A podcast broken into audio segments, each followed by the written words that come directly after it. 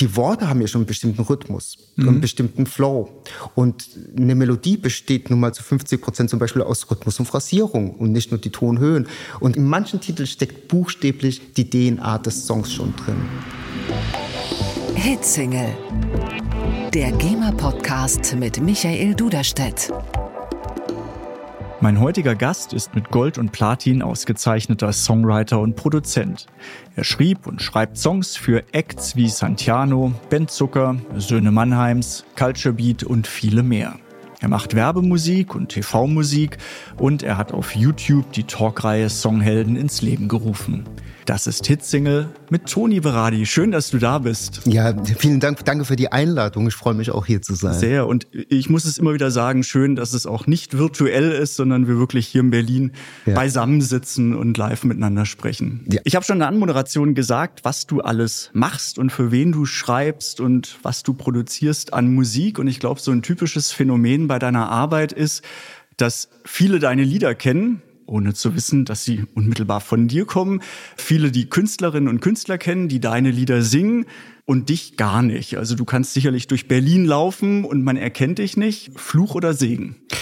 Ich empfinde es tatsächlich als Segen, muss ich sagen. Also ich hatte die Situation, wenn man jetzt tatsächlich einen Hit hatte, der so überall gelaufen ist. Ne? Und das ist schon ein großer Vorteil, wenn man einfach in eine Bäckerei gehen kann und man wird nicht erkannt, obwohl mhm. man gerade quasi in einen Hit involviert ist. So, ich persönlich empfinde das tatsächlich als Segen, muss ich mhm. sagen. Ich arbeite gerne hinter den Kulissen. Wobei viele, die vielleicht im Jugendalter Musik machen, ja immer den Drang haben, ich möchte auf der Bühne stehen und viele Fans haben.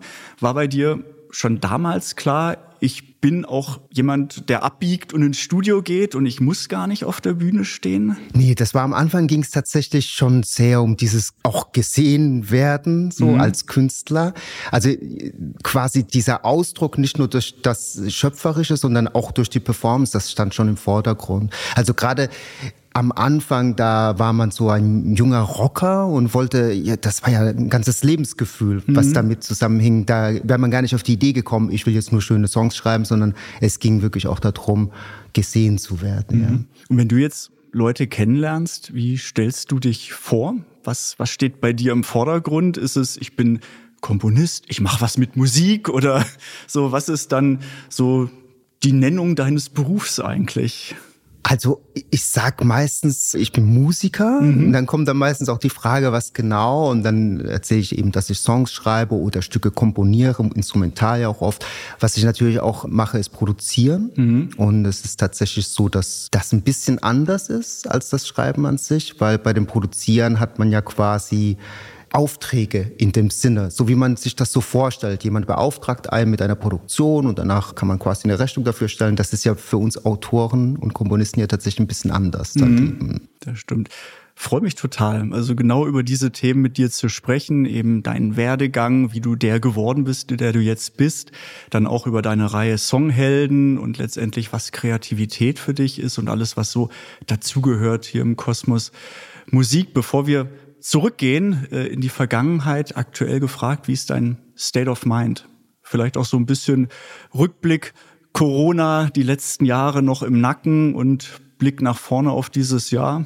So in welcher Gemütsverfassungslage bist du? Voller Tatendrang. Also wirklich äh, hoch motiviert und, und wirklich auch einige Sachen schon in den ersten zwei Monaten, drei Monaten diesen Jahres. Schon ganz viel verschiedene Projekte, verschiedene Musikrichtungen. Also das, was glaube ich mein persönliches Ding ist, was mich wahrscheinlich auch ein bisschen ausmacht, ist, ich bin genreübergreifend unterwegs. Das bedeutet, dass es sein kann, dass ich heute an ein Swing-Stück arbeite und morgen vielleicht mit einer Heavy Metal Band eine Writing Session habe. Also das ist nicht aus der Luft gegriffen, das ist die Praxis oft. Mhm. Oder momentan zum Beispiel so ein 20er Jahre Projekt, was auch ganz interessant ist, weil das einfach sowas ist, was man sonst nicht macht. So, weil mhm. es halt eben ein bisschen nicht das ist, was so im Mainstream gerade läuft. Mhm. Und ähm, ja, also das macht schon Spaß, dieses Wechseln zwischen den Genres auch. Insofern positiver Blick nach vorne ja. und was kommt. Insofern biegen wir jetzt genau in die andere Richtung ab und gucken zurück. Was ist dein erster Berührungspunkt mit Musik gewesen? So frühkindlicher Bezug, Erlebnisse mit Musik? Also bei uns zu Hause, meine Eltern sind beide Italiener aus Kalabrien. Bei uns zu Hause lief viel italienische Musik. Als Kind ist es das, was halt dann so da ist.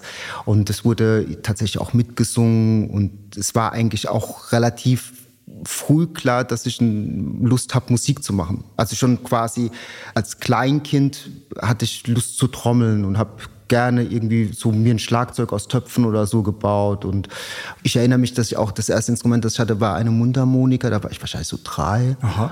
Und dann gab es auch schon die erste Gitarre, die ich aber dann leider kaputt gemacht habe, also, weil, weil man da noch nicht so richtig... Beim Konzert vor den Eltern einmal zerschlagen? Äh, tatsächlich ging die so zu Bruch. Wirklich? Ja, aber nicht, weil ich sie zerschlagen wollte, sondern weil ich einfach noch zu klein war, um zu begreifen, das ist wirklich ein Instrument. Mhm. Also was man noch dazu sagen muss, ich habe in der Grundschule irgendwann das Reimen für mich entdeckt und da war mir aber noch gar nicht bewusst, dass das vielleicht mal irgendwann später so der Anfang von Songtexten sein könnte. Mhm. Und ich weiß, dass ich da auch mal Gedichte in der zweiten oder dritten Klasse schon Gedichte vortragen durfte, die ich mir einfach so in meiner Freizeit ausgedacht hatte. Mhm. Und die hatten auch schon so einen Ansatz von Melodie. Also es war quasi schon da. Okay, Vorläufer. Vorläufer, genau, von diesem schöpferischen äh, Part. Und dann kam aber eben so mit der Pubertät und der Rebellion halt die Rockmusik und relativ schnell dann auch der Wunsch, Wunsch, selbst E-Gitarre zu spielen. Mhm. Und das war dann, wie gesagt, schon dieses Ding eher mit so das Lebensgefühl war da im Vordergrund und, und das wurde aber dann ganz schnell wirklich eine Leidenschaft. Also mhm. es war dann wirklich so, es war nicht nur dieses, ich will rocken, sondern auf einmal habe ich wirklich geübt und war ganz fokussiert. Also mhm. es war mit einer der wichtigsten Sachen damals für mich. Also Hast du dann auch Unterricht genommen? Ja. Gitarren, also richtig ja, ja. dann ja, gelernt und nicht als Autodidakt alles Es hat gemacht. angefangen als Autodidakt. Also es war tatsächlich so, dass ich die ersten ein, zwei zwei Jahre komplett alleine das gemacht habe und dann aber so mir im Vergleich auffiel, wenn ich zum Beispiel, der Klassiker war damals, man ist in Gitarrenladen gegangen und hat irgendwie die neuesten Gitarren und die neuesten Verstärker ausprobiert, wo man eigentlich im Grunde genommen wusste, ich habe gar nicht die Möglichkeit, mir die jetzt so zu kaufen.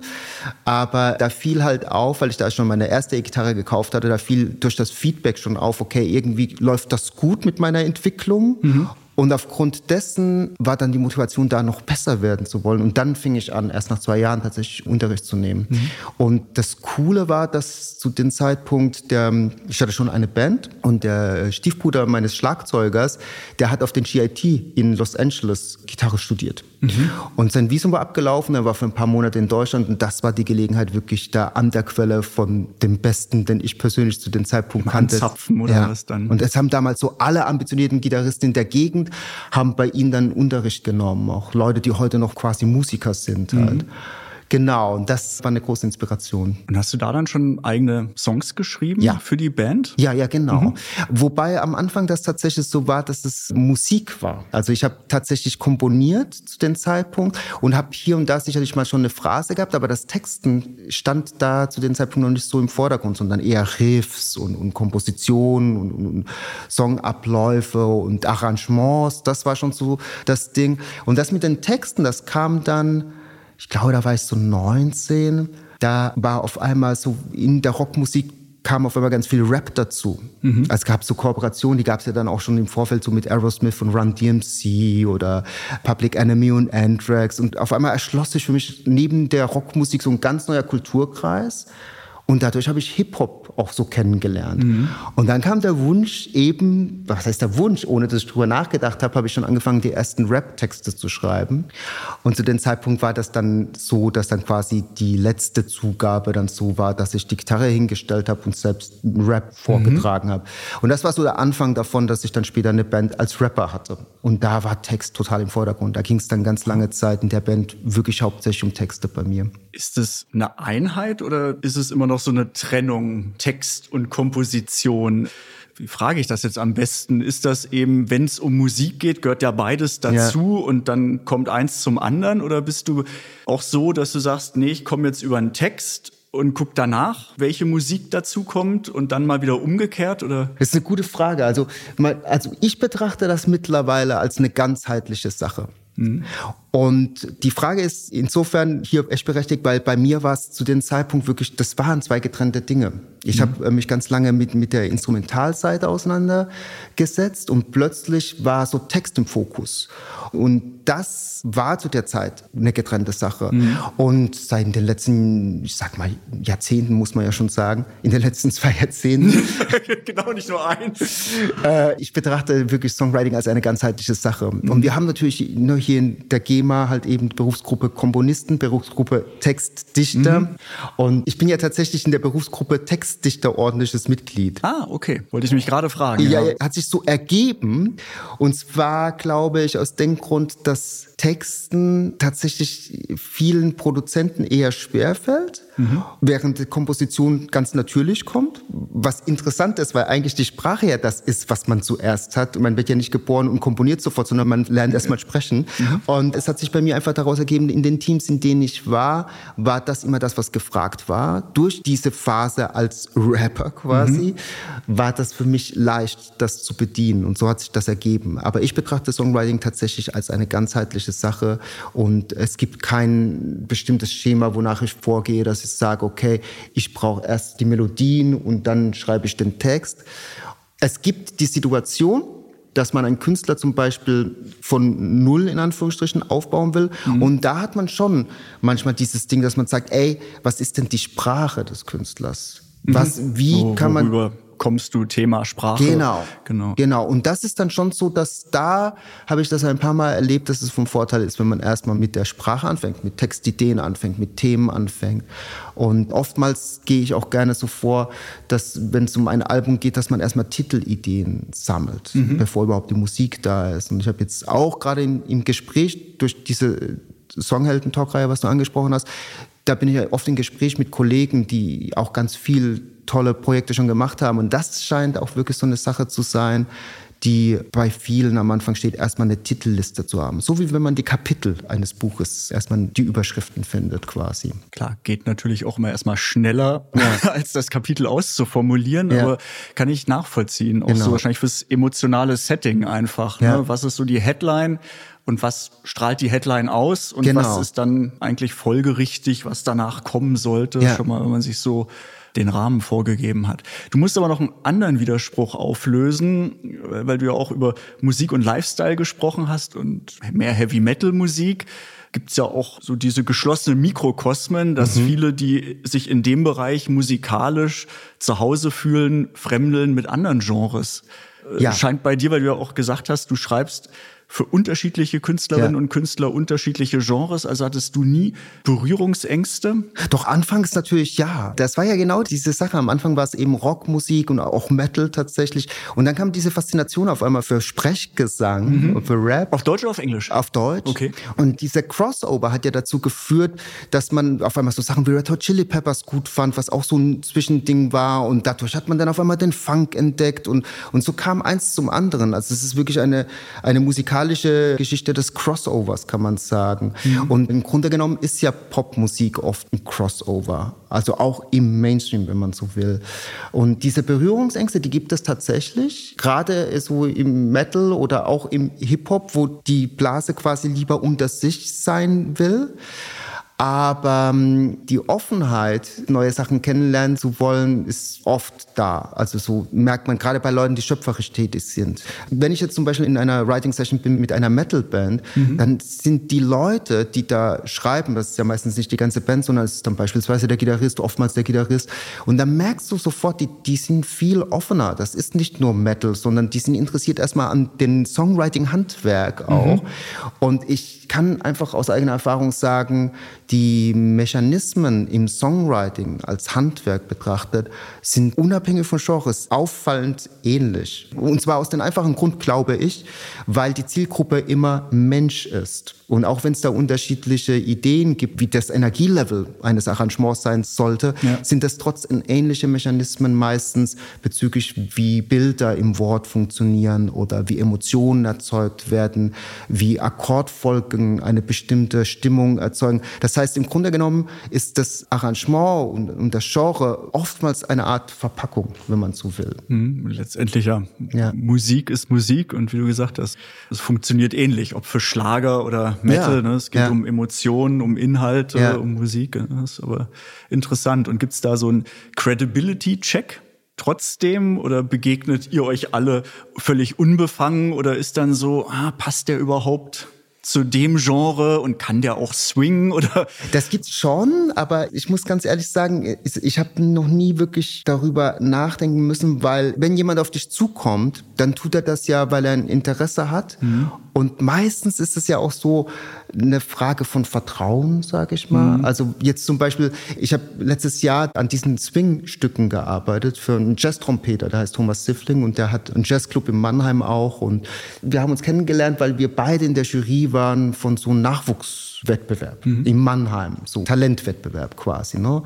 Und da haben wir uns eben da kennengelernt, fanden uns direkt sympathisch und er wusste, ich bin Songwriter und habe für verschiedene Acts und Künstler schon geschrieben. Und da kam er einfach auf die Idee, Mensch, wir könnten ja mal probieren, was passiert, wenn du für mich ein Stück schreibst. So war das.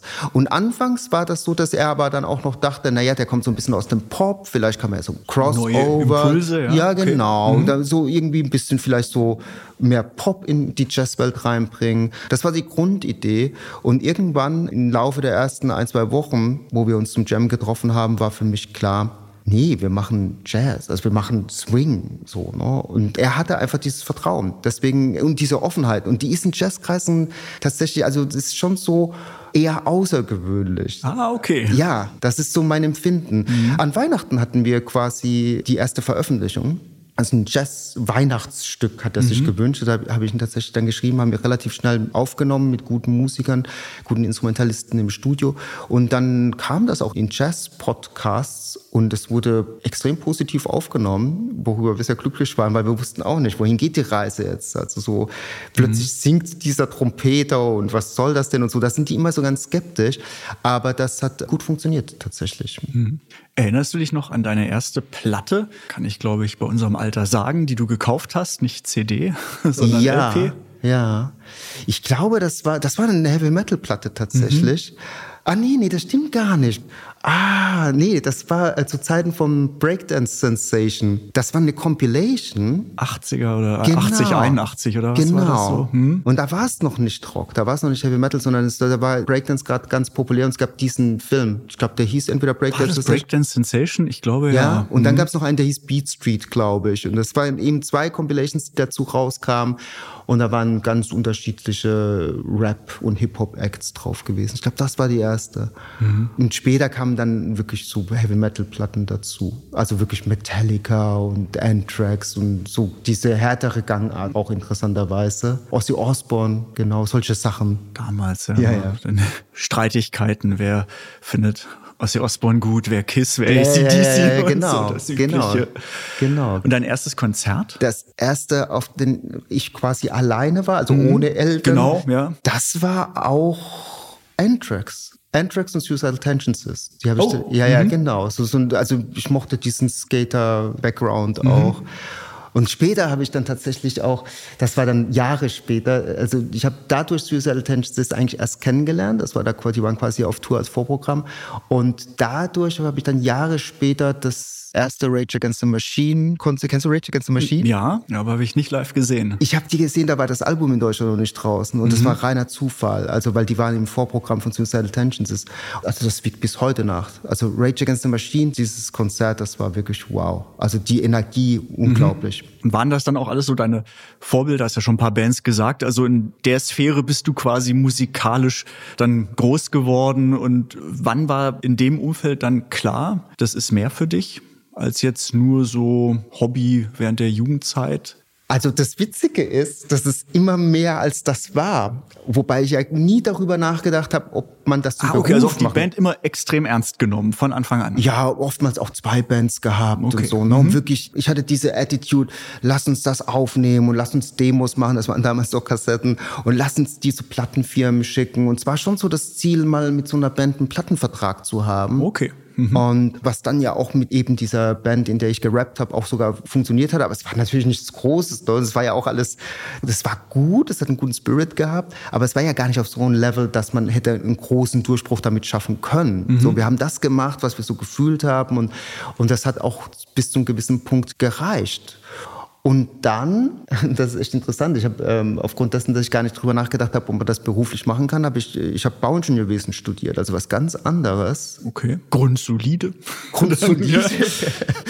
und habe in der Zeit aber echt wirklich immer zwei Bands gehabt. In der einen war ich Gitarrist, in der anderen war ich quasi Frontman und habe das richtig intensiv verfolgt, auch viel Zeit im Studio verbracht, auch schon irgendwie zu Hause ein eigenes so quasi so ein Drumcomputer, Keyboard, ein Mehrspur Aufnahmegerät und so. Das heißt, das war schon längst die Ambition da, auch in der Lage zu sein, dass man autark alleine ein ganzes Stück machen könnte. Mhm. So fing das an. Das war wahrscheinlich der Grund, das sogar sehr sicher, das war eigentlich der Grundstock für das, was ich heute noch mache.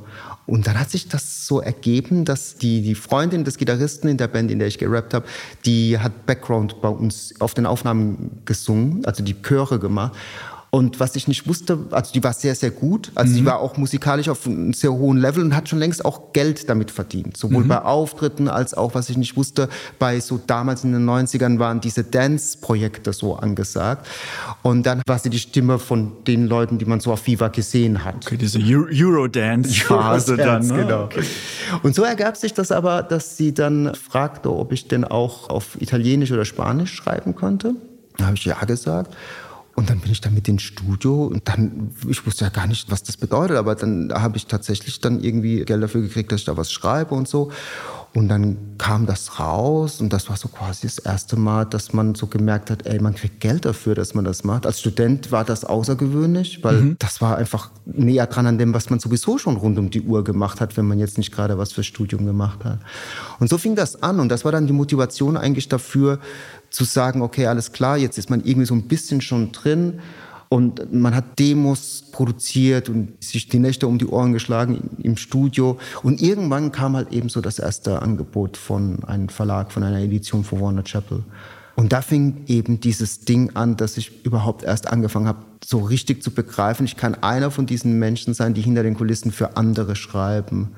Weil das Konzept war mir vorher noch nicht bewusst, so, ne, dass es das überhaupt gibt. Meinte ich ja vorhin auch so, dieses, man will auf der Bühne stehen oder ja. mit einer Band irgendwie Musik ja. machen und dann auf einmal so, ah, ein Musikverlag ja. und Lieder schreiben, die aber möglicherweise an andere singen, geht auch und ist Teil der Musikbranche. Gab es das damals noch nicht oder wusstest du es nur nicht, dass man auch im Musikbereich studieren kann? Ich weiß gar nicht, ich glaube Popakademie in Mannheim und so, ne, das kam ja alles viel später. Viel also später. war letztendlich ja. wahrscheinlich bei dir noch so klassisch, äh, studier was Vernünftiges und äh, die Musik kannst du ja gerne nebenbei machen ja. und dann wurde die mal größer. Hast du zu Ende studiert trotzdem oder war nee, dann? Ich habe tatsächlich bis zum Vordiplom, also quasi rein technisch war ich sowas wie ein Vermessungstechniker, dann mhm. sozusagen. Also so quasi, das sind die Typen, die Landkarten so machen. Ja. Ich könnte das nicht mehr, ne? das ist zu lange mhm. her. Aber ich habe dann zu dem Zeitpunkt, also war einfach für mich klar, man kann von der Musik leben. Und mir war auch klar, dass ich lieber das machen will. Damit war das dann halt auch erledigt, so, mhm. ne? weil auf einmal waren das ganz andere Perspektiven. Also mich hat das auch wirklich, es hat eine Dynamik angenommen, es hat mich stark eingesaugt quasi. Dieses schöpferische tätig sein wollen. Den Bezug zur Bühne hatte ich gar nicht mehr so. Mir war es nicht mehr so wichtig, im Vordergrund zu sein. Ich fand es viel interessanter, im Studio zu produzieren und zu schreiben. Und so ergab dann eins das andere. Und dann gingen die Dinge auch schnell. Also man hat ja in den Jugendlichen Leichtsinn sich irgendwelche Ziele gesetzt man wusste gar nicht, wie ernst meint man das ja, aber wie es dann oft so ist und wenn man leichten Sinnes vorangeht, ne, also Leichtsinn kann mhm. was Gutes sein, dann kann es wirklich sein, dass man, ich, wir machen jetzt einen Sommerhit und dann hat man das irgendwie ein, zwei Jahre geschafft, danach halt so, ne. Und das war dann der Werdegang. Und dann kam eins zum anderen. Dann gab es gar keine Zeit mehr, auch noch weiter drüber nachzudenken, wo man gerade ist, weil ab da war es eine Kettenreaktion. Okay, also der Point of No Return mit ja. dem ersten Verlagsvertrag und dann auch nicht noch überlegt, so Plan B, wenn das nichts wird, gehe ich doch wieder zurück zur Uni, sondern ich mache jetzt 100 Prozent Musik. Ja, ja, das, das, war, das war eine Einbahnstraße. Okay. Es war klar, mhm. das ist jetzt mein Weg. Weil es hat sich nicht angefühlt, wie das ist jetzt mein Beruf, mhm. sondern das hat sich angefühlt, wie das ist mein Leben. Man hat das gar nicht mehr in Frage gestellt. Und es ist schon auch so ein Ding, ne? im richtigen Moment am richtigen Ort sein, spielt auf jeden Fall eine große Rolle. Mhm. Aber was ich so im Nachhinein so feststelle, ist einfach, diese Bereitschaft, stetig in Bewegung sein mhm. zu wollen. Und das kannst du nur, wenn du wirklich für die Sache brennst und wenn du das liebst, was du tust. Das ist auf jeden Fall ein großer Schlüssel, dass man es dann irgendwie schafft, auch im richtigen Moment am richtigen Ort zu sein. Ne? Also ganz wichtiges Mindset bei der Sache. Absolut. Ja. Das ist immer, hatte ich irgendwann noch mal gehört, so dieses, wenn, wenn weiß ich nicht, irgendwie Übungen sind oder so oder auch in der Schule und, und jeder kann was zeigen und dann gibt's natürlich die, die sich melden und die, die sich nicht melden und dann nicht drankommen und danach immer so, hm, ich hatte ja gar nicht die Chance. Mhm. Und dann so, nee, du hast die Chance nicht ergriffen. Ne? Ja. Natürlich auch vom Mindset. Das ist immer, ja.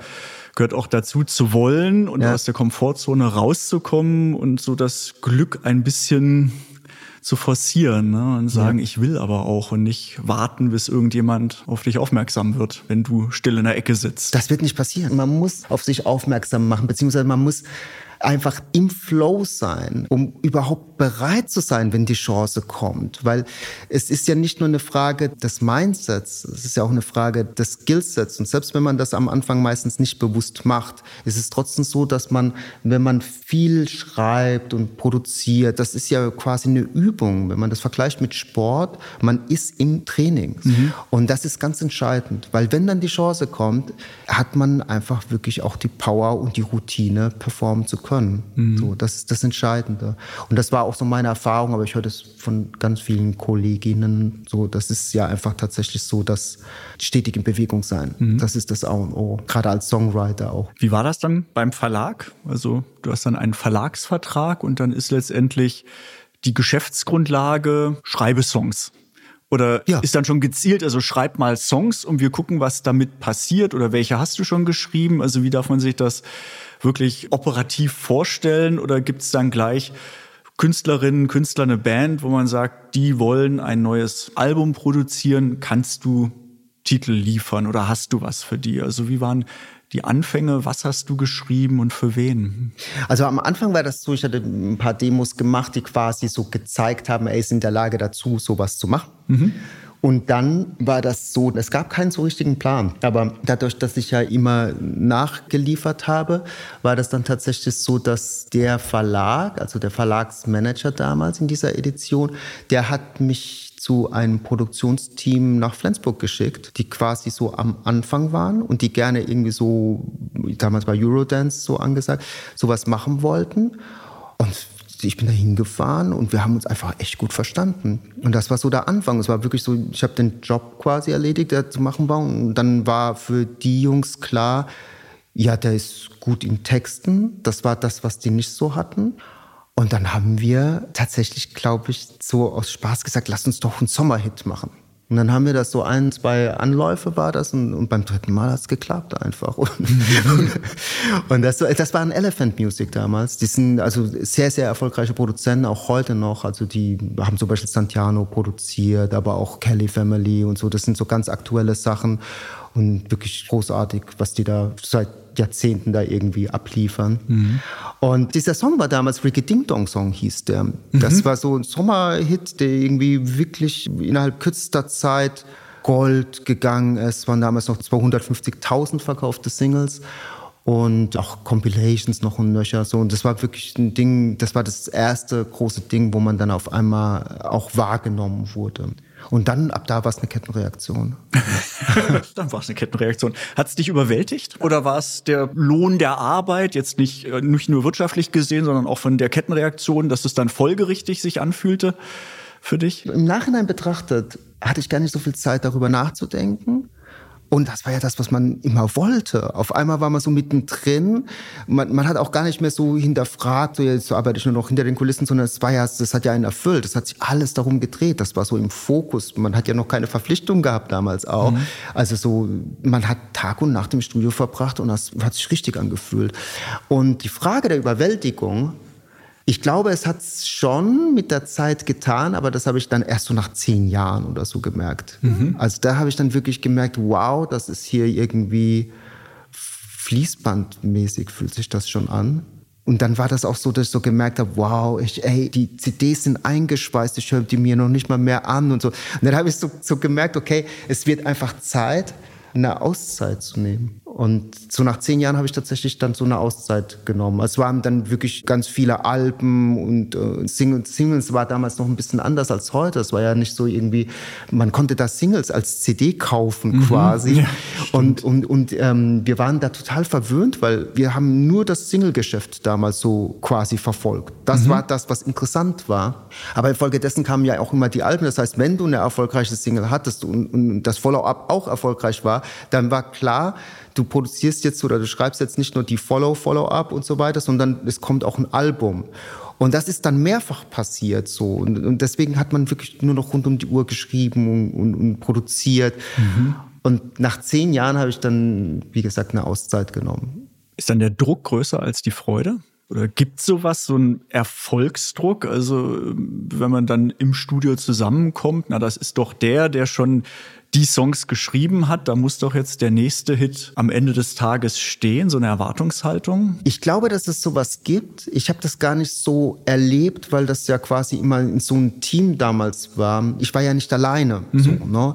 das, das war, glaube ich, so eine persönliche Sache bei mir einfach. Es war nicht der Druck, delivern zu können. Und ich muss auch dazu sagen, ich bin ja total dankbar, dass ich das heute einfach noch so mache, weil es gab diese Auszeit, aber ich wusste ja damals gar nicht, warum und was ich da mache und, und es hat mich ja wirklich dann in ganz andere Wege auch gebracht, tatsächlich für ein paar Jahre. Und da war ich total dankbar, als ich mich wieder so gefunden hatte, einfach zurückkommen zu können in das, was ich so eben die ganze Zeit gemacht hatte ich glaube, es war einfach so eine persönliche Sache. Ich habe keinen Bezug mehr dazu gehabt. Es hat sich anstrengend angefühlt nach zehn Jahren und ich brauchte einfach so diese Auszeit. Ich glaube, im Nachhinein würde ich sagen, man sollte immer darauf achten, dass man auch noch als Musiker oder als Künstler auch etwas macht, was so die eigene Seele quasi berührt. So. Mhm.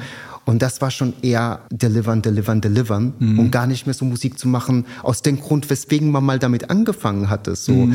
Und das war so eine Phase, die musste bei mir sein, quasi um einfach nochmal so das Ganze so zu sortieren mhm. und dann voller Dankbarkeit zurückzukommen und weiterzumachen. So komische Analogie, aber jetzt bei denjenigen, die nicht Musik machen, sagst du vielleicht auch, wenn du jetzt nur arbeitest, so mach mal was anderes, entspann mal, schalt mal einen Gang zurück, mach mal auch Kunst, Kultur, die schönen Dinge des Lebens. Jetzt bei dir, der die ganze Zeit vermeintlich im Hamsterrad Kunst und Kultur produziert. Mhm. Was ist da eigentlich der Ausweg? ähm, doch nochmal zurück zum Ingenieurwesen oder sind ja, ja, genau. Das aber, ich habe da so auch als überlegt. Kontraprogramm, ne? Das ist ja das Witzige. Was, was willst du da machen? So eine, eine Lehre als Bankkaufmann, das wäre ja, quasi genau, das, das wäre so das Kontrastprogramm, um sich genau. wieder zu kalibrieren dann. Bei mir war das ganz interessant. Also ich habe die Auszeit erstmal so genutzt, um ein bisschen Ruhe reinzubringen. Habe mich in der Zeit mit so Philosophie und Vielleicht soll ich nochmal zeitlich einordnen. Also, also du gesagt hast, mit Eurodance fing das so ja. an. Das waren dann irgendwie also 90er und bis 2000. Und wann war der Punkt zeitlich, wo du gesagt hast, ich brauche mal einen Break? Ich glaube, es war 2007. Okay. Ja, mhm. ziemlich genau 2007. Und weißt du, wie viele Songs du bis dahin oh. geschrieben hast, bei der GEMA angemeldet hast, wo du beteiligt bist? Weiß ich gar nicht genau, aber bestimmt 120, aber natürlich viel mehr geschrieben. Das mhm. ist ja, ja, ja genau. Man, man, meldet ja nur die an, die quasi veröffentlicht werden. Mhm. So. Und es war ja noch viel, viel mehr. Also die Pipeline war quasi auch voll. Und ich habe mich dann erstmal so ein Jahr so ein bisschen ruhigeres Leben geführt und habe mich dann mit Philosophie und Spiritualität beschäftigt, viel gelesen und so, das war ganz cool. Viel geschrieben auch, also keine Songs, sondern quasi so meine Gedanken aufgeschrieben. Und nach dieser Phase von so ruhigen und besinnlichen meditativen Leben hatte ich dann so einfach das Bedürfnis auf pralles Leben und bin dann relativ spontan nach London gezogen. Mhm. Aber das war eher Halligalli dann halt so. Das war so quasi, war quasi Kontrastprogramm zu, zu meditieren und Räucherstäbchen und sowas. Und da, das ist äh, vielleicht ganz interessant, da habe ich dann tatsächlich was für mich gefunden, was ich verfolgt habe, was mit Musik wirklich nur peripher zu tun gehabt hat. Und zwar habe ich angefangen, Kurzfilmanimationen zu machen. Also so Lo-Fi-Animationen. Mhm. Und wie es der Zufall so will, auch wieder dieses Thema mit richtigen Momenten und richtige Zeit. Ich habe dann mehr oder weniger aus Versehen so einen Filmpreis gewonnen. Mir war nicht bewusst, wo ich da mitmache. So, ne? Ich habe so ein, ein Filmemacher-Magazin, da ging es um digitale Filmemacherei. In London? In oder? London. Ja? Mhm. Und da konnte man mitmachen, das hieß damals 60 Second Trailer Competition. Und man sollte zu einem imaginären Film mit dem Titel Anticipation, sollte man 60 Sekunden Trailer machen. Und ich, ich habe da mitgemacht und wusste ja jetzt auch gar nicht, was das ist. Ich hatte einfach für mich entdeckt, wenn man Fotos macht und die Sachen, die Objekte bewegt und Einzelbilder davon macht, dann ergibt das ein flüssiges Bild, Stop-Motion-Animation, mhm. ne? so wie mhm. Wallace und Gromit oder sowas. Und dieses Ding, was ich da eingereicht habe, das kam dann tatsächlich ins Finale. Und was ich aber zu dem Zeitpunkt ja nicht wusste, war, dass quasi alle Filmhochschulabsolventen an diesem Wettbewerb teilgenommen haben, weil das immer so eine Möglichkeit war durch dieses Magazin und, und Canon hat das gesponsert, war das die Möglichkeit, auf sich aufmerksam zu machen.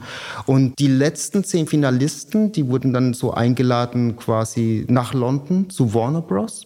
Und zu der Zeit Regisseur des Jahres war Shane Meadows, der hat uh, This is England und solche Filme gemacht und er war quasi so der Regisseur in England und hatte alle BAFTA Awards und so weiter.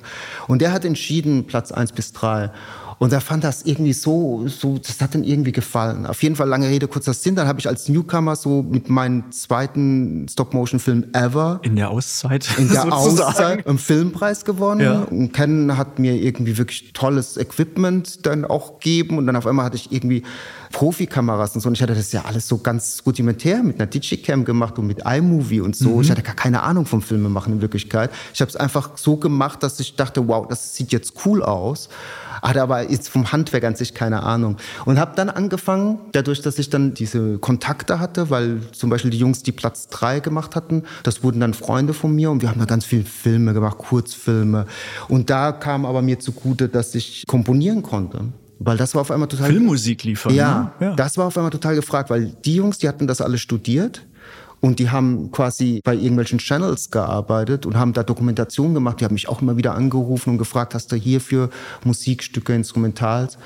Und es hat sich so ergeben, dass ich dann wirklich in London ein, zwei Jahre Filme gemacht habe. Und dadurch, dass ich so quasi lernen musste, wie geht man mit Kamera und Licht und sowas um, hatte ich so dieses Ding, dass ich so gemerkt habe, ey, ich habe am Anfang irgendwas gemacht, das wurde gut, weil ich irgendwie das Richtige gemacht habe. Und jetzt lerne ich das Handwerk und jetzt weiß ich, was ich tue. Und das war dann der Moment, wo unbewusst, glaube ich, bei mir was angetriggert wurde, was dazu geführt hat, dass mir klar war, bei Songwriting gibt es Leute, die studieren das mhm. weil ich das irgendwie gelesen habe, dass es Studiengänge in den USA gab oder gibt nach wie vor, ja. wo man quasi auf dem Berkeley halt eben Songwriting studieren kann und, und dass es da Professoren gibt wie Pat Patterson und so. Ich hatte vorher noch nie von sowas gehört. Ich habe ja einfach angefangen, Songs zu schreiben und dann hat das gut geklappt. Also Talent hilft, Fleiß hilft und so. Aber das Konzept von, das ist ein kreatives Handwerk, das war für mich noch ein bisschen schwammig in den ersten mhm. zehn Jahren. Man hat es mhm. einfach gemacht. Und das wurde ja auch gut. So wie auch dieser Film. Ich hatte gar keine Ahnung vom Filme machen, der wurde auch gut, weil ich einfach so lange was verändert habe, bis es cool war.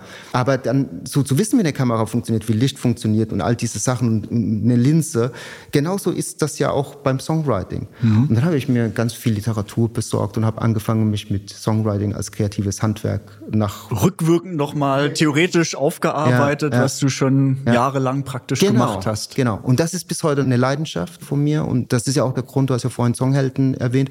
Das ist der Grund, weswegen ich dann auch dachte, es wäre doch cool für so Newcomer-Songwriter, so eine Talkreihe zu haben, wo Songwriter, die schon was gerissen haben, also mhm. so Gold- und Platinplatten schon mal bekommen haben, ja.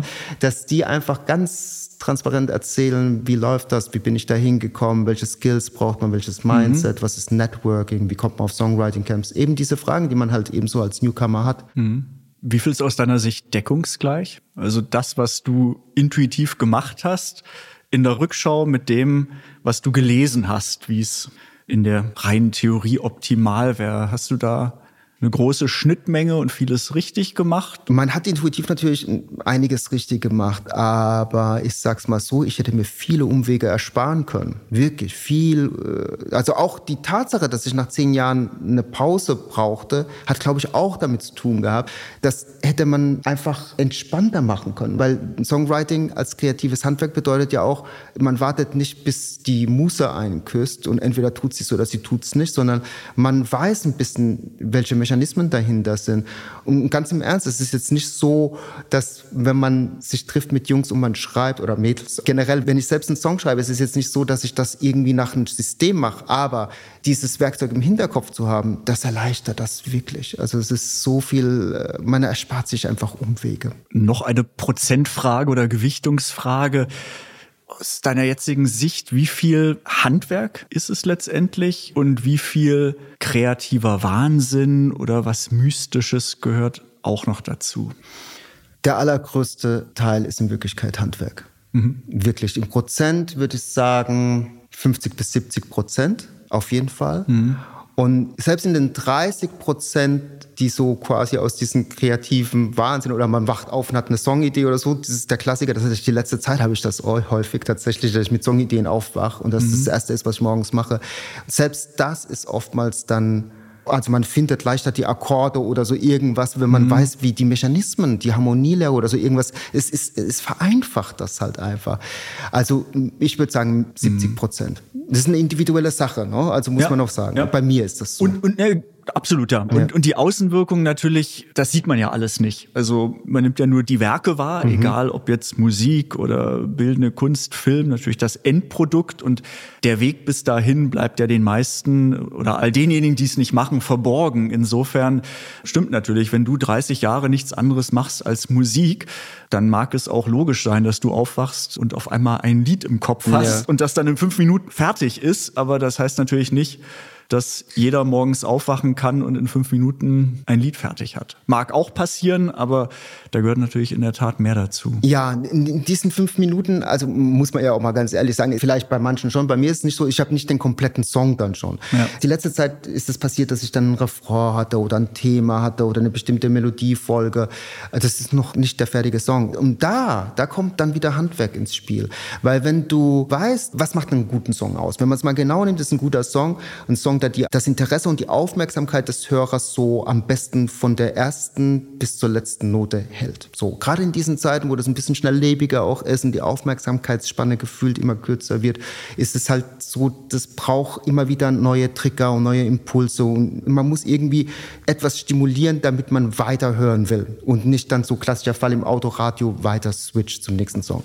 Wenn man das erstmal runterbricht auf dieses Minimum oder diese Basis, dann ist das Handwerkszeug das, was einen dabei hilft, das erzeugen zu können, ohne viel rumprobieren zu. Man probiert sowieso immer noch, ne? aber es ist halt, man, man ist sich mehr bewusst über gewisse Mechanismen, über wie Kontraste funktionieren, auf welcher Ebene Kontraste funktionieren, so im kompositorischen, aber dann im Text ist ja wiederum was ganz anderes. Aber das sind kleine Konzepte, mit denen man sehr viel leichter und schneller ohne Umwege ans Ziel kommt. Das ist das, was das, glaube ich, ausmacht, das Handwerk. Bleibt dann emotional was auf der Strecke? Nein. Also, weil das Werkzeug hilft uns ja dabei, Emotionen zu erzeugen. Also ein Beispiel. Wenn man jetzt in einem Text die Sinne des Publikums aktiviert, man benutzt Farben, den knallroten Lippenstift beispielsweise, mhm. sofort ein Bild. Das geistige Auge hört ja mit. Und so ist es ja nicht nur beim Sehen, also es ist buchstäblich bei jedem Sinn. Das ist eine Möglichkeit, in deinen Songtexten die Sinne so zu stimulieren, dass das eben emotional ja viel mehr reinzieht. Mhm. So gesehen ist es eher ein Vorteil. Also klar, man hat diese göttliche Inspiration, sage ich mal. Das ist ja immer noch dieses ein bisschen künstlerische Chaos, das ist sowieso da. Und egal wie strukturiert man als Künstler ist, so ein bisschen Zufall, kann man es Zufall nennen, ist ja immer dabei. Mhm. So, weil ich glaube an dieses Konzept, es gibt immer diesen einen Moment, in dem ein bestimmtes Kunstwerk, egal ob es Musik ist oder irgendwas anderes, wo das entstehen kann. Das ist Philosophie. Da hilft ja auch kein Handwerk. Du wirst nicht eine Stunde später oder einen Tag später oder eine Woche später exakt wieder den gleichen Flow haben. Es wird was anderes sein. Und das an sich ist ja schon rein philosophisch gesehen ja sowieso schon so ein Zufall alles eben. Es geht ja nur darum, dass man die Bereitschaft hat und am besten das Handwerkszeug hat, einfach diese Momente der Eingebung bestmöglich ebenso zu kanalisieren. Ich glaube, das ist es so. Also bei mir ist es so, aber ich weiß, dass es bei vielen auch bei anderen so ist ist jetzt so eine kleine Frage, die wahrscheinlich dann unsere Unterhaltung in eine ganz gefährliche Richtung verschieben könnte. Aber momentan reden ja gefühlt alle über künstliche Intelligenz und ja. natürlich auch im Musikbereich die Frage, was ist technisch möglich und was bringen neue Technologien sowohl im Bereich Musik als auch im Bereich Text. Wo würdest du immer noch die Abgrenzung sehen von Musik hat die Maschine gemacht versus Musik hat der Mensch gemacht? Du meinst im Endprodukt? Ja, auch im Prozess und da wahrscheinlich ja im Endprodukt. Also ist ja die Frage, ist die Maschine perspektivisch die bessere Komponistin? Also man darf das nicht unterschätzen, was da passiert. Und ich glaube, dass es im Endprodukt, dass es nicht lange dauern wird, bis man es im Endprodukt gar nicht mehr so sehr unterscheiden kann. Da bin mhm. ich mir relativ sicher. Aber die künstliche Intelligenz ist noch nicht so weit, dass sie beispielsweise die zweite Strophe zu Ende texten kann. Aber sie ist dazu in der Lage, einfach von Null irgendwas zu texten. Und das ist erschreckend lyrisch. Also so, dass man denkt, mein Sohn, ne, der kam halt an, Papa, lass uns das probieren und so. Und dann dachte ich, ja klar, fair enough. Also ich meine, das ist, betrifft uns alle, alle, die schöpferisch tätig sind und eben nicht nur Songwriter, sondern auch, ich glaube, im grafischen Bereich ist das richtig ein Thema gerade auch. Bin ich mal gespannt, wohin das läuft, weil wir reden ja hier über Urheberrecht. Ne? Mhm. Das ist schon echt eine interessante Frage. Wie will man das dann regulieren in Zukunft? Aber in der Praxis ist es ja so, jemand komponiert etwas und sucht dafür einen Text. Das muss auf die Melodie passen. Das mhm. muss auf die Phrasierung passen. Dann spielen ja auch noch Sachen eine Rolle wie Prosodie. Also wo sind die Schwerpunkte der Silben in einem Wort oder wo wird ein Vokal betont, wo nicht damit zum Beispiel Fahrradfahren nicht nach Fahrradfahren klingt oder so. Ja. Und das kann die künstliche Intelligenz noch nicht, aber ich muss ganz ehrlich sagen, ich vermute, dass das eine Frage der Zeit ist, bis mhm. das möglich sein wird. Und jetzt kommt aber eigentlich das, was ich sagen will. Ich glaube, am Ende des Tages ist es so, es wird immer Künstler geben und es wird immer Musik gemacht werden und es wird immer dieses Ding geben, dass Leute sich ausdrücken wollen und etwas zu sagen haben, was eine künstliche Intelligenz in dem Sinne so gar nicht so machen würde. Weil es ist ja das Gesamtpaket. Und sicherlich gibt es dann auch irgendwie diese total künstlich erzeugten Projekte, und ich glaube, das gibt es auch tatsächlich schon. Mhm. Aber dieses Gesamtkunstwerk, was Menschen zu Fans zum Beispiel macht, das bleibt menschlich. Und ich mache mir da gar nicht so eine große Sorge. Ich betrachte auch das als eine Art Werkzeug, wenn man es mal genau nimmt. Weil mhm. man kann sich ja mal Inspiration holen oder so. Aber ich erinnere mich, wie das war, als damals die Digitalisierung angefangen hat. Mhm. No? Ne? Wir haben ja so quasi angefangen, haben ja so auf Bandmaschinen im Studio aufgenommen, so als, als Kids. So vierspurig ja, genau. und Kassette gedreht oder Gen aufgenommen, genau. um die Spuren zu genau. multiplizieren. Ganz genau. Dann, ja. Selbst in den, in den, größeren Studios war das auch alles noch auf Bandmaschinen. Mhm. Und dann kamen aber so die ersten digitalen Bänder. Und dann hat man das ja natürlich auch im Studio gehabt, weil das viel leichter war. Was zu dem Zeitpunkt uns allen noch gar nicht so klar war, war, dass diese Digitalisierung, das sind ja nur Nullen und Einsen, wenn man es mal genau nimmt, es war noch nicht klar, was passieren würde, bis zu dem Zeitpunkt, als dann plötzlich MP3 da war.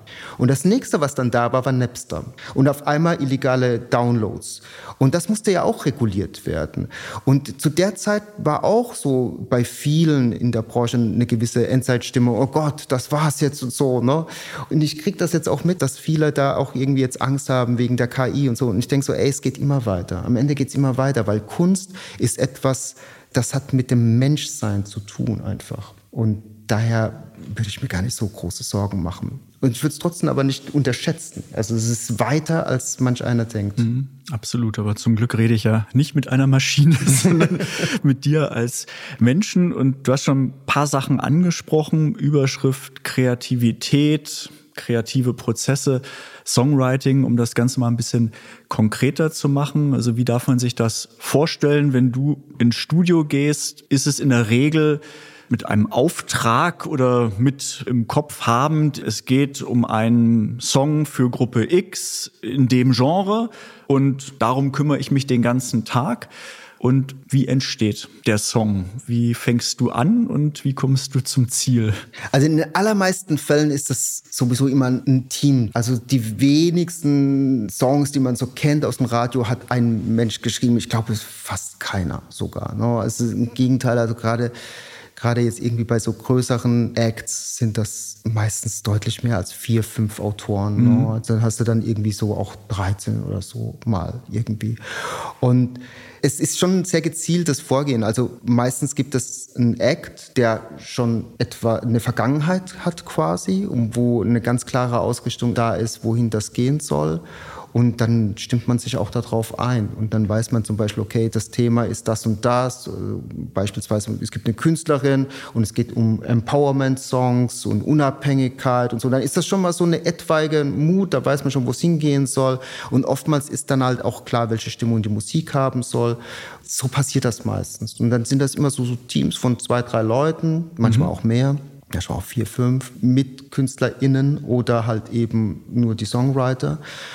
Und da entstehen dann Songs und es wird dann quasi aus denen ausgewählt, welche so funktionieren, welche nicht. Halt. Also das ist so meistens so die Art und Weise, wenn es sogenannte Briefings geht. Mhm. Wenn Künstler XY sucht irgendwas. Vorgabe. Vorgabe, genau. genau. Dann ähm, hat man ganz häufig wirkliche Aufträge zum Glück, weil das sind ja quasi die Dinge, die sofort bezahlt werden. Mhm. Weil man muss ja auch quasi im Hinterkopf behalten, wenn man heute einen Song schreibt, der veröffentlicht wird und dann total erfolgreich ist, dauert es trotzdem noch eine gewisse Zeit, bis dann mal das Geld quasi über die GEMA zu den Autoren halt eben mhm. fließt. Das muss man auch echt immer wieder da sich so quasi vor Augen halten, dass es keinen Direktauftrag in dem Sinne als Songwriter gibt. Es sei denn, was mehr und mehr auch aufkommt, es sei denn, man wird pro Session auch bezahlt für also den Honorar Zeit, ja, für die Zeit. Genau, so ein Zeitaufwandsding. Mhm. Ne? Was ich persönlich auch tatsächlich mittlerweile so mache, mhm. weil ich einfach so denke, ey, das ist angemessen, mhm. einfach, muss man sagen. Und äh, ich bekomme das auch bei vielen Kolleginnen mit, dass das so gemacht wird. Mhm. Und dann hast du aber natürlich ganz häufig dieses Ding, wenn dann für Stars geschrieben wird, dann ist man ja quasi, ist es ja schon cool, dass man so diese Möglichkeit hat. Ja, ansonsten äh, Kreativität, das ist dann, wie gesagt, ein großer Unterschied, ob man das im Team macht oder ob man das alleine macht. Ich habe so ein paar Projekte, wo ich tatsächlich alleine schreibe.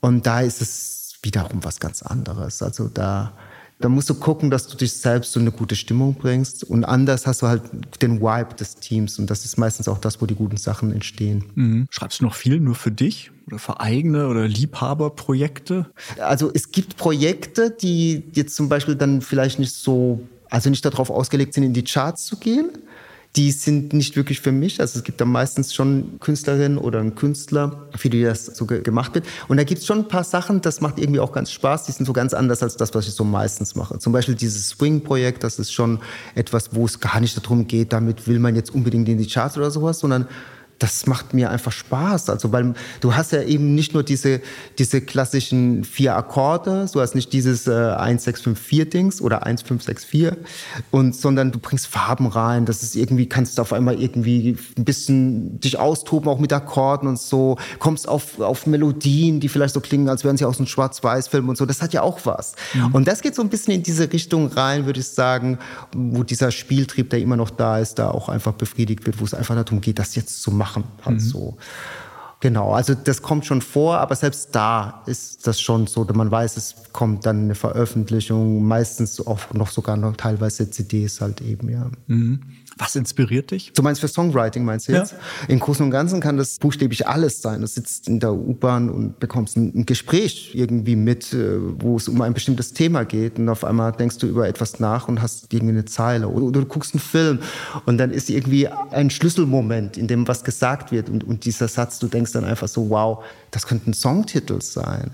Und gerade dieses Ding mit Songtitel, also bei mir beginnt tatsächlich häufig der kreative Prozess mit den Songtiteln, was ich ja vorhin schon ein bisschen erwähnt habe, weil das Interessante ist, ein Songtitel ist ja nicht nur, dass man sich die Geschichte ausmalen kann, sondern die Worte haben ja schon einen bestimmten Rhythmus, mhm. einen bestimmten Flow.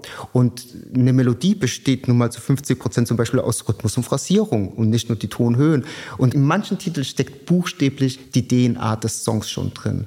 Und man kann sich an dem so Reverse Engineering mäßig an den Titel so quasi rückwärts dranhangeln und es passiert in dem Moment diese Geschichte und wird man vielleicht einen Tag später oder eine Stunde später mit dem Song anfangen, wird die Geschichte wieder anders oder je nachdem, welches Team das zum Beispiel gerade macht. Aber das schon Worte inspirieren mich mhm. schon auf jeden Fall. Schreibst du viel auf? Ja. Auch Tagebuch? Tagebuch äh, ist tatsächlich abhängig von in was für einer Phase ich mich befinde. Also als ich nach zehn Jahren diese Auszeit genommen habe, habe ich buchstäblich jeden Tag mindestens fünf bis sechs Seiten geschrieben. Und das waren auch wirklich viele tiefe Gedanken. Und nach so tausend Seiten ich wollte das Leben verstehen. Ne? Und dann ist so die, der letzte Eintrag in diesen tausend Seiten. Ich glaube, das Leben will nicht verstanden werden, es will gelebt werden. Und dann kam ja diese London-Zeit. Mhm. und äh, ich schreibe Tagebuch immer nur dann, wenn ich das Gefühl habe, ich muss irgendwas sortieren. Okay, also eigentlich wenn du gerade kein Tagebuch schreibst, sondern eine gute Phase, wo nichts sortiert werden muss. Hatte ich schon länger nicht mehr tatsächlich. Ja. Also während diesen Lockdown-Zeiten, da habe ich Tagebuch geschrieben tatsächlich. Mhm. Das war ganz gut, um sich auszurichten. Was hat das künstlerisch bei dir gemacht? Hm. Das ist eine gute Frage, du. Ich glaube, dadurch, dass so alles so entschleunigt war, zwangsläufig, ne, weil ging ja nicht mehr so viel, hat man wieder Sachen ausprobiert, auch wieder mehr gelesen und so. Das hat auch viel verändert. Und dann, und das werden die meisten auch so erlebt haben, begann diese Zeit, wo man Online-Sessions gemacht hat.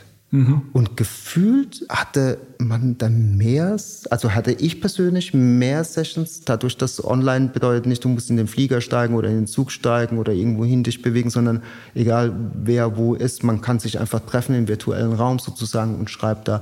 Und das ist eine ganz massive Veränderung, dass man viel mehr online schreibt. Das ist auch ganz selbstverständlich das mittlerweile. Also auch jetzt noch, jetzt noch. viel online jetzt und noch. nicht wieder, wo genau. es einfacher möglich ist, überall hinreisen. Genau. Gefühlt hat sich jeder so ein bisschen dran gewöhnt. Das heißt, man ist offener für diese Herangehensweise. Mhm. Viele von uns zumindest. Also bestimmt nicht alle. Also es ist doch auch noch ein Unterschied, ob man vor Ort ist, muss ich sagen. Also ich genieße das schon, wenn man sich so trifft mhm. im echten Leben, on-site. Warst kreativ ein Dämpfer? Also jetzt bei dir wieder anderer Lebensweg. Also du stehst ja nicht primär auf der Bühne und hast dann natürlich die Phase in der vollen Härte mitbekommen, weil auf einmal keine Auftritte mehr möglich waren ja. und das Leben stillstand. Aber hattest du das Gefühl, in so einem Umfeld des Stillstands auch kreativ Output generieren zu können und zu wollen? Oder hat das doch auch ja. alles überschattet?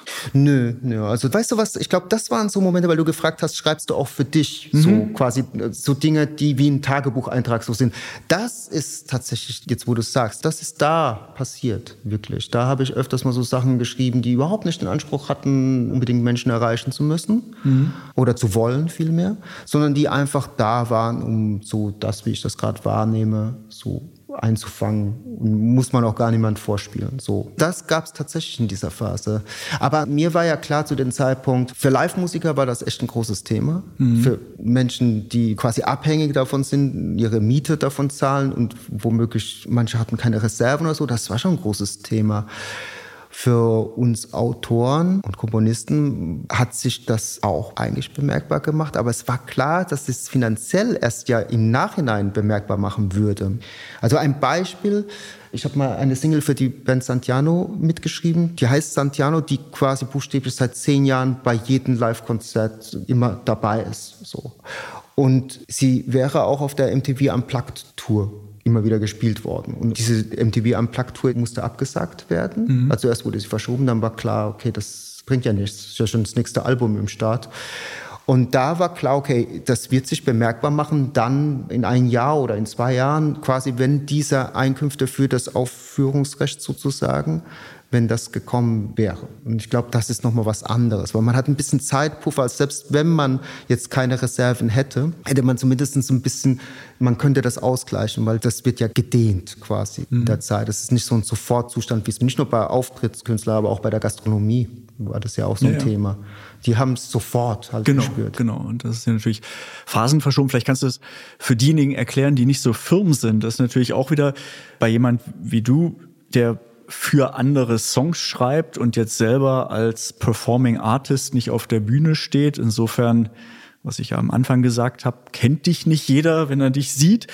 Und natürlich bekommst du jetzt auch fürs Live-Spielen erstmal kein Honorar oder keine Gage, weil du nicht auf der Bühne stehst. Das heißt, du bist immer dann wieder abhängig, wenn Lieder von dir veröffentlicht werden, indem sie gespielt werden, CD-Verkäufe, Streaming, Downloads, all das, was dazugehört bekommst du dann eben den Anteil fürs Urheberrecht ausgeschüttet mhm. über die GEMA. Deswegen genau. sind wir ja auch als GEMA da. Und das ist letztendlich extrem wichtig für dein Einkommen als Absolut. Säule. Absolut. Ja, ja, total. Also für uns Autoren ist GEMA einfach ein guter und wichtiger Freund. Deswegen habe ich die Frage jetzt nicht gestellt und es, es war auch nicht einstudiert, aber ich freue mich über die Antwort. Aber ich empfinde das wirklich ist, so. Nur es ist einfach, wo man sagt, wie lebt jemand eigentlich? Ein Songwriter, ja. worüber verdienst du dein Geld? Und du hast natürlich gesagt, klar, es gibt Aufträge ja. und für die Zeit, wo man bezahlt wird, aber natürlich Phasen verschoben. Wenn Musik im Radio gespielt wird, wird das erfasst und dann ja. bekommst du eben im Jahr danach die Ausschüttung. Genau. Deswegen auch nur das zur Erklärung hat dich Corona zunächst auch Phasen verschoben getroffen, sehr wahrscheinlich, ja. weil natürlich die eingenommenen Gelder aus 2019 wurden noch regulär 2020 ja ausgeschüttet mhm. und all das, was dann ab 2020 weggebrochen ist, kam dann eben 21, wo man gemerkt hat, okay, da macht sich der Lockdown bemerkbar ja. und eben Konzerte, wo deine Lieder nicht gespielt wurden. All das hat natürlich auch bei dir wirtschaftlich ja. sich bemerkbar gemacht. Auf, auf, jeden Fall. Also gerade, weil das ja immer sozusagen von der Veranstaltungsgröße abhängt, mhm. gerade so die größeren Sachen, da merkt man das ja halt mhm. auch. Ne? Wenn das dann Bands sind oder Acts sind, die quasi in Stadien ihre Tournee machen, das mhm. merkst du schon, dass da mhm. was fehlt. Das ist mhm. wirklich nicht zu unterschätzen. Und ansonsten, also ich hatte auch Studio-Sessions, die natürlich dann ausgefallen sind in der Zeit. Also so merke ich jetzt gerade. Es gab schon tatsächlich auch ein paar Dinge, wo ich es direkt auch gemerkt habe. Mhm. Aber hauptsächlich eben dieses Zeitverschobene. Ja. Harter Cut. Lass uns über Songhelden sprechen. Das finde ich so schön, weil du ja zum einen gesagt hast, du bist dann drin gewesen und hast einfach gemacht, was zu tun ist, hast dann Jahre später gemerkt, Moment, da gibt es doch auch die Theorie dazu und hast dir das nochmal theoretisch angeeignet oder so ein Check-up gemacht und bist auch jemand, der jetzt die Songheldenreihe initiiert hat, wo du ja auch mit Kolleginnen und Kollegen über den kreativen Prozess oder über den Schaffensprozess sprichst. Also ganz hardcore, wie geht Songwriting? Worauf muss ich achten, worauf kommt es an? Also bist du ja eigentlich aus mehreren Aspekten derjenige, der genau weiß, was ist die DNA für den perfekten Song. Aber erzähl, also wie kam es zu der Idee? Was machst du da? Wo kann man dich sehen? Und was sind auch für dich wieder die Learnings aus diesem Nerd-Talk Urheberinnen, Urheber? Ja, es ist, ist tatsächlich so ein bisschen Nerd-Talk und es ist tatsächlich wirklich viele Learnings, muss ich sagen. Also die Idee kam schon daher, dass es eigentlich jetzt das gar nicht so viel, man findet Tutorials, auf, es findet auf YouTube statt. Mhm. Also es gibt einen Kanal, der heißt Songhelden und der Songhelden Talk ist quasi, wir nehmen mit SongwriterInnen, die haben alle mindestens Gold oder Platin schon geschafft. Das sind Leute, die schreiben wirklich für namhafte Leute, aber halt eben auch größtenteils Leute hinter den Kulissen, die man nie mit diesen Hits oder so in Verbindung bringen würde. Das war so ein bisschen die Idee dahinter. Und dass man Einblicke geben kann, gerade so für Newcomer, wie kommt man denn dahin? Weil die Wahrheit ist, es ist ja ein gewisser Weg und, und, und es bedarf eines gewissen Mindsets, eines gewissen Skillsets.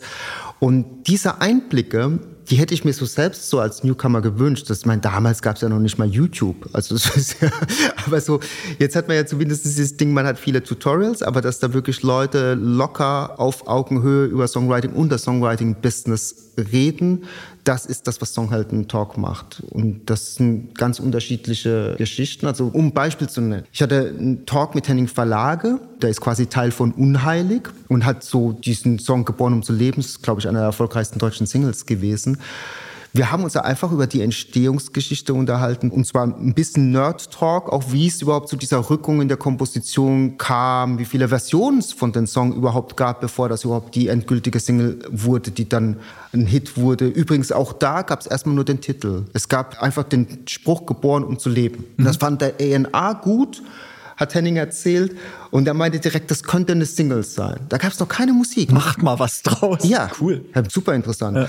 Und dann haben die angefangen, da irgendwie zu schreiben. Und dann kam dann halt immer so, nö, das ist noch nicht, das ist noch nicht. Und die wurden von Version zu Version, Originalton, genervter, so, weil sie nicht wussten, wohin soll das gehen. Und dann gab es irgendwann diese elfte Version wo dann alle gesagt haben, das ist gut, das ist es.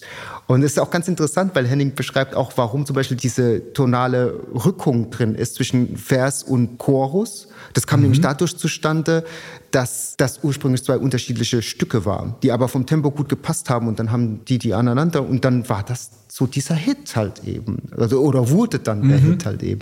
Und das ist zum Beispiel so einer dieser Geschichten, wo man da hinter den Kulissen halt so erfährt, wie das tatsächlich passiert ist oder wie sowas auch gehen kann. Ich finde, das ist ja auch erstmal motivierend, so festzustellen, dass diese Hits nicht alle in einer Stunde geschrieben werden, mhm. sondern dass es manchmal, dass der Rewriting-Prozess was ganz Entscheidendes ist, meistens. Also so, ich bin auch ein großer Fan davon, Songs zu überarbeiten. Und das weiß man als junger Songwriter vielleicht noch gar nicht und denkt dann, das muss sofort klappen, sonst ist das nicht gut. Aber so mhm. ist es meistens mhm. nicht. Also man muss Sachen manchmal auch eine Zeit einräumen. Ja, wahrscheinlich die Freude, wenn zum ersten Mal ein Lied fertig ist, so hurra, es ist fertig. Und wenn dann jemand kommt, ja, das ist die erste Version, ist noch lange nicht fertig, jetzt ja. fängt die Arbeit erst an. Ja, genau. Ähm, klar dann genau, auch zu wissen, genau. das gehört genauso dazu wie der erste Wurf, dann den nochmal zehnmal zu überarbeiten. Genau. Aber ab wann nervt's? Naja. Oder bist du jemand, also frickelst du auch gern und sagst, ich, ich hol alles raus und mache auch noch die zwölfte Version oder ist dann irgendwann, es wird nicht mehr wirklich besser?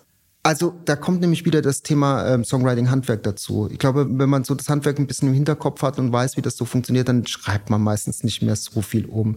Interessant ist dann, wenn andere mitreden, die vielleicht selbst gar nicht Musik machen, aber die ein Gespür dafür haben, wie das so sein muss. Und, und das hatte man früher ganz häufig, dass dann ENAs auch mitreden. Und das ist ja auch okay, die sollen das ja letztendlich ja auch sozusagen vermarkten halt mhm. dann am Ende.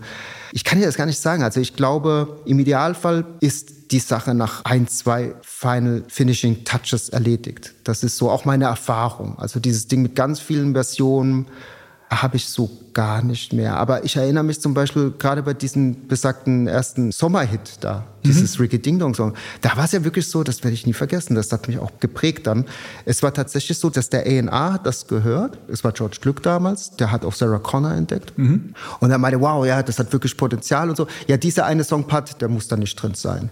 Und wir dachten ja noch, ey, das ist doch eigentlich der Chorus oder so. so darum geht's doch. Sehr gut.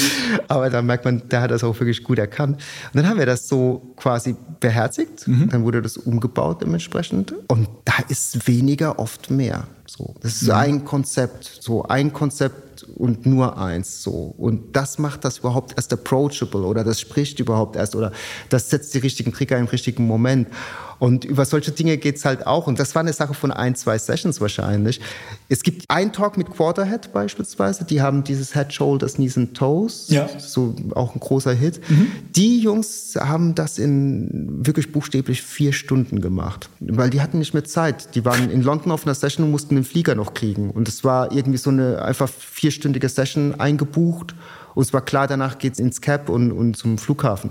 Und dann ist das wirklich dieser massive Hit, der wirklich weltweit eigentlich richtig, oh ja, ne? ja, richtig ja. gerockt hat. Kennt jeder irgendwie ja. so mit im Kopf gleich. Hm? Das ist so ein Vier-Stunden-Ding. Und da waren sogar die Vocals schon direkt, die, die im Final okay. Song zu hören sind. Die Toplinerin, die war mit in der Session und hat quasi das auch gleich direkt so aufgenommen.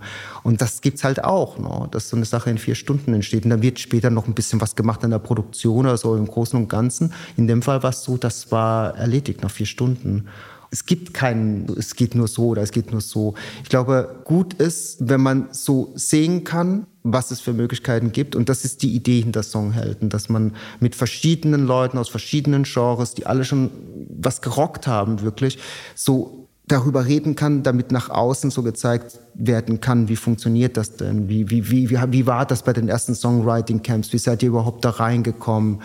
Oder wie arbeitet man mit dem Verlag zusammen? Auch das Thema GEMA tatsächlich mhm. auch, mhm. ne? Spielt schon auch manchmal eine Rolle tatsächlich, weil letztendlich für unsere Autoren ist es halt schon ein wichtiger Partner halt, mhm. ne? Da kommt das Geld her letztendlich ja. dann auch. Ja, aber trotzdem das gesamte Umfeld kennen. Also ist ja dann, wer sich für diesen Weg entscheidet, ne? einfach zu wissen, okay, äh, wir haben den Act, wir haben Label, also klassisch Plattenfirma, wir haben Musikverlage, wir haben GEMA und GVL, also mhm. die Verwertungsgesellschaften fürs Urheberrecht und fürs Leistungsschutzrecht, so diese ganzen Komponenten und wie hängen die alle miteinander zusammen und wer ist wofür zuständig und wo ist dann mein Platz als Urheberin, Künstlerin oder so, was ich dann eben da gerade mache.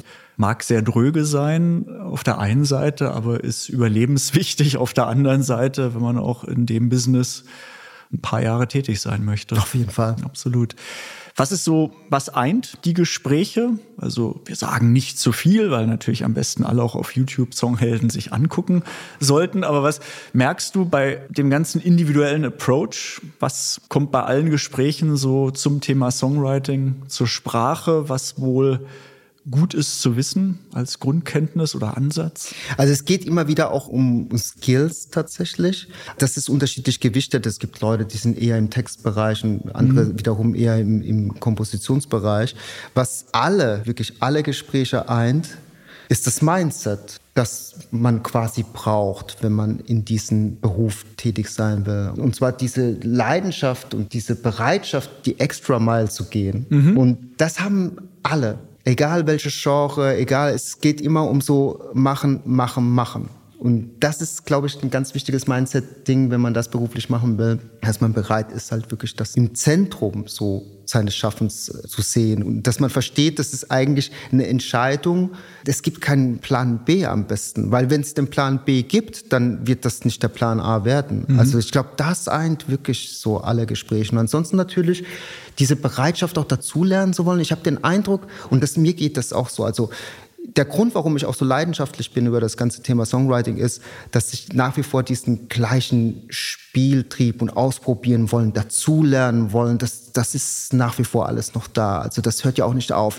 Ich habe da immer Bock, irgendwie zu gucken, was gibt's da Neues, was passiert da und wie verändert sich was und Musikgenres generell. Das ist so spannend. Also ich könnte das gar nicht jetzt mich nur mit einem Thema beschäftigen mhm. oder so. Das ist auch, glaube ich, so dieses Ding. Alle sind offen. Alle, die bisher in den Talks waren, haben verschiedene Musikrichtungen schon tatsächlich veröffentlicht. Mhm. Erfolgreich. Ja. Also das sind Leute dabei, die buchstäblich vom Gothic Dark Rock bis zum Schlager so Veröffentlichungen haben. Oder Leute, die wirklich so mit Hip-Hop, aber dann halt auch irgendwie bei Helene Fischer. Und das ist auch interessant zu sehen. Das finde ich auch cool, dass da so eine Offenheit bei den mhm. Grenzüberschreitend einfach alles ausprobieren, mitnehmen.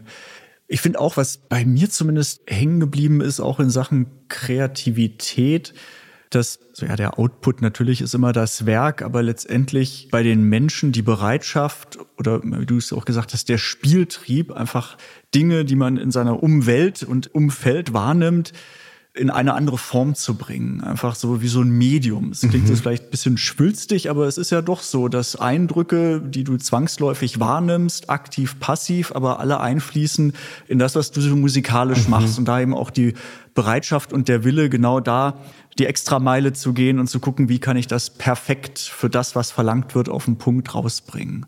Ja. Und vielleicht ist das auch, wenn man also ich wüsste auch mal nicht, wie beschreibe ich dann Kreativität oder umschreibe es und erkläre es, aber so dieses der Umgang damit.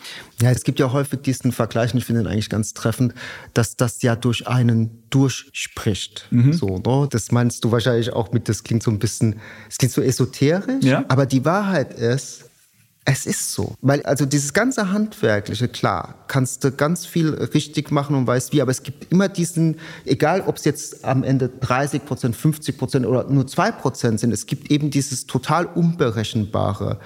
Und ich habe bis heute dieses Ding, dass ich einfach dankbar bin, so dann Teil davon zu sein. Selbst wenn ich einen Song alleine schreibe, habe ich das Gefühl, das kam ja irgendwie so durch mich durch sozusagen. Es gibt schon irgendwas, das kann ich auch gar nicht beschreiben.